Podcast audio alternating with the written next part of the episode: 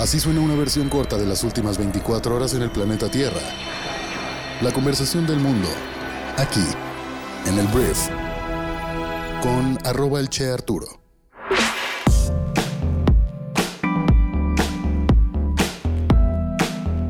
Hola, muy buenos días, bienvenidas, bienvenidos a esto que es el Brief para este miércoles primero de junio. El Brief es un programa producido por Briefy, que es la plataforma educativa que resume todo lo que necesitas saber para ser brillante en lo que haces.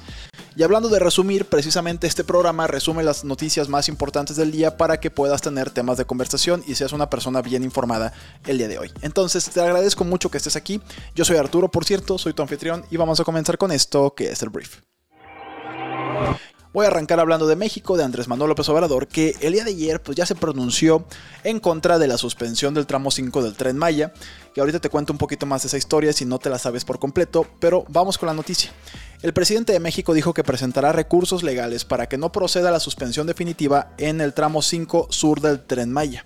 Dijo que continuarán con el proceso legal y como no es muy grande el tramo sobre el que el juez emitió la resolución, aunque esté parada la obra, vamos a reiniciar y recuperar el tiempo no van a imponerse los intereses particulares, no van a estar por encima del interés general de la gente, del pueblo, de la nación.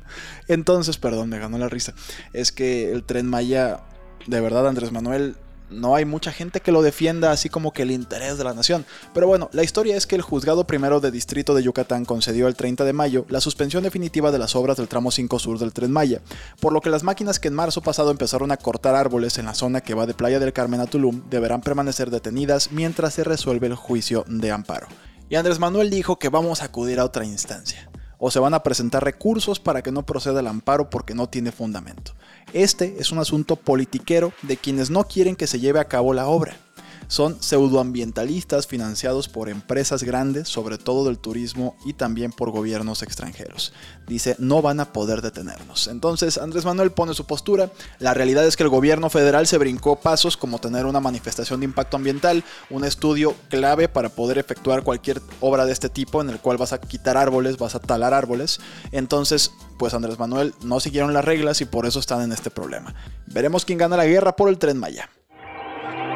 Siguiente paso, ahora voy a platicarte de el mismo Andrés Manuel López Obrador, pero el día de ayer AMLO firmó un decreto para prohibir la circulación y comercialización de los vapors, los vapeadores y cigarrillos electrónicos en todo México. Esta no es la primera vez que el presidente de México eh, firma un decreto de estos, este es el tercero, y siempre había habido pues instancias más grandes, la corte, etcétera, que hablaba de que no era para tanto la prohibición total del vapor. Entonces, este es un nuevo intento. Ahora, en teoría, ya no van a poder circular y comercializar estos productos en el interior de la República. No estoy muy seguro si esto implica. Aquí, si hay algún abogado que me escriba a el Che Arturo, que es mi cuenta de Instagram y Twitter. No estoy muy seguro si la circulación también significa, o sea, traerlos en la calle. Eso es algo que no me queda claro. O se refiere más bien a traer un cargamento de vapes. O sea, es lo que ya no sé. Entonces, bueno, sería interesante saberlo para saber si las personas que portan vapes en la calle pues serán arrestadas o qué onda. Pero bueno, eh, es complicado esto. Me queda claro que eh, el vapor sí es algo que facilita el consumo del tabaco porque tiene sabores y ha provocado que sobre todo más adolescentes empiecen a fumar mucho antes pero al mismo tiempo estamos ante una industria difícil de frenar. Es como cuando uno dice, oye, no se puede fumar marihuana, pero la neta es que mucha gente lo hace. Entonces no estoy seguro que esto vaya a funcionar. Hay algunos políticos que están empujando más bien una regulación y la concientización de que pues, las personas no estén vapeando, sobre todo los menores de edad, que de hecho siempre ha estado prohibido, pero te digo, es súper normal ver a los chavos, a los chavos Em, pues con un vape y dándoles desde muy chiquitos. Entonces no sé qué va a pasar aquí. Las prohibiciones no siempre funcionan, de hecho casi nunca funcionan, entonces veremos qué pasa. Hablemos de Morena. Morena, el partido dominante del país, el partido del presidente de México. Ayer sale una encuesta del diario El Financiero en la que perfila que Morena va a ganar en cuatro de los seis estados en donde habrá elecciones para renovar a su gobernador o gobernadora el próximo 5 de junio. Según el estudio publicado el martes, Morena registra ventajas en intención del voto en Hidalgo, Oaxaca, Quintana Roo y Tamaulipas, mientras que la candidata del PAN tiene preferencia en la intención del voto en Aguascalientes y en Durango aún no hay una tendencia definida por lo que reportan un empate. Y bueno, eh, hablando de la misma campaña, el dirigente nacional de Morena, Mario Delgado, ayer presentó una denuncia ante la Fiscalía General de la República en contra de los diputados de oposición que votaron en contra de la reforma eléctrica promovida por el presidente de México.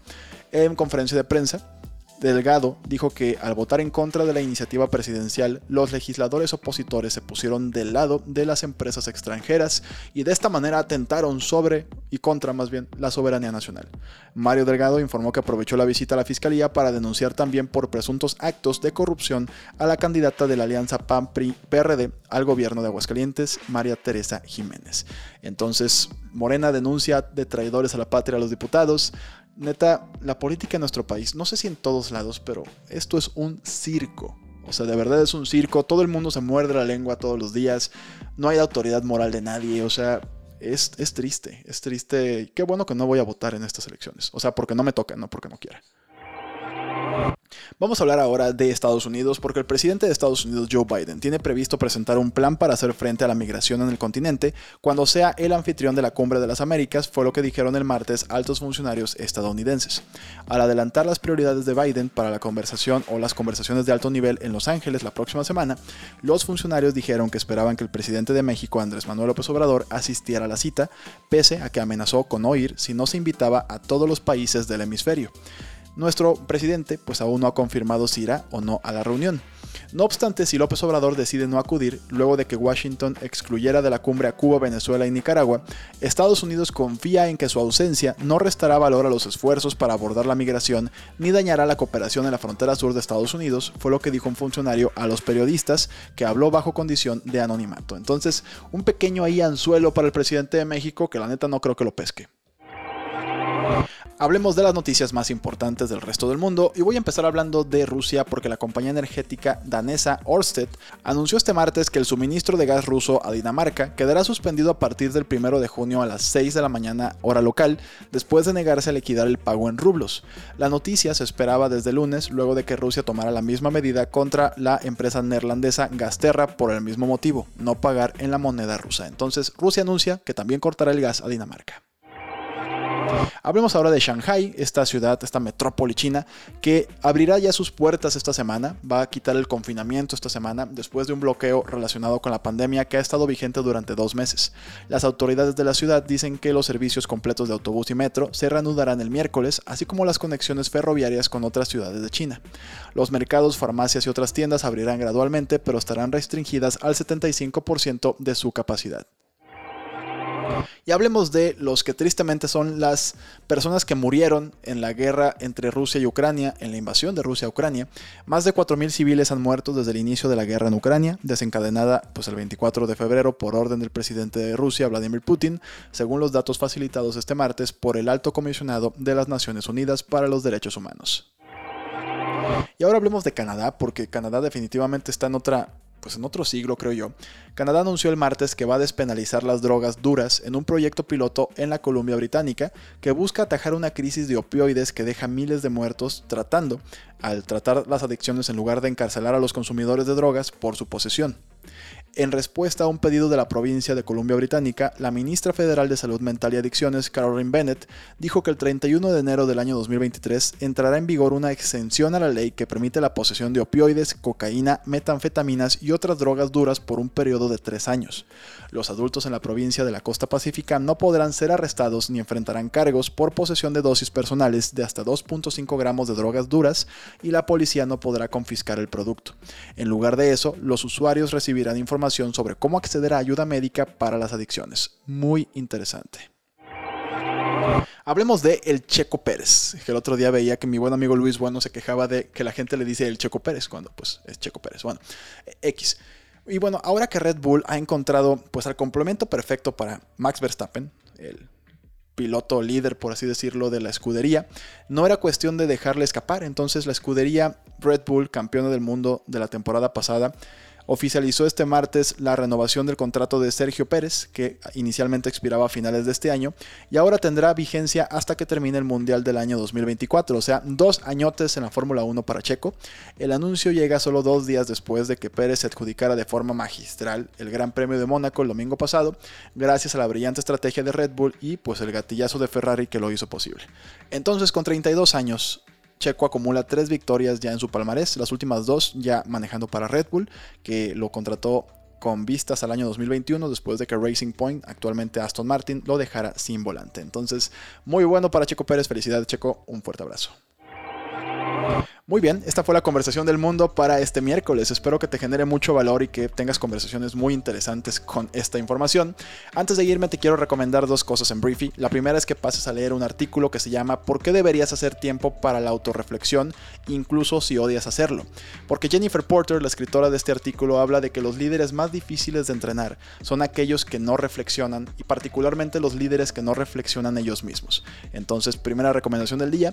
Y la segunda recomendación del día es que leas el resumen de un libro que cargamos el día de hoy que se llama Influence is Your Superpower o La influencia es tu superpoder. Y este libro te enseña la ciencia de influir, ganar corazones y hacer que sucedan cosas buenas. Entonces está súper interesante este libro, escrito por Zoe Chance. Y todo eso está en Briefy. Te dejo aquí abajo un link para que descargues nuestra aplicación móvil y la pruebes 15 días sin ningún tipo de costo.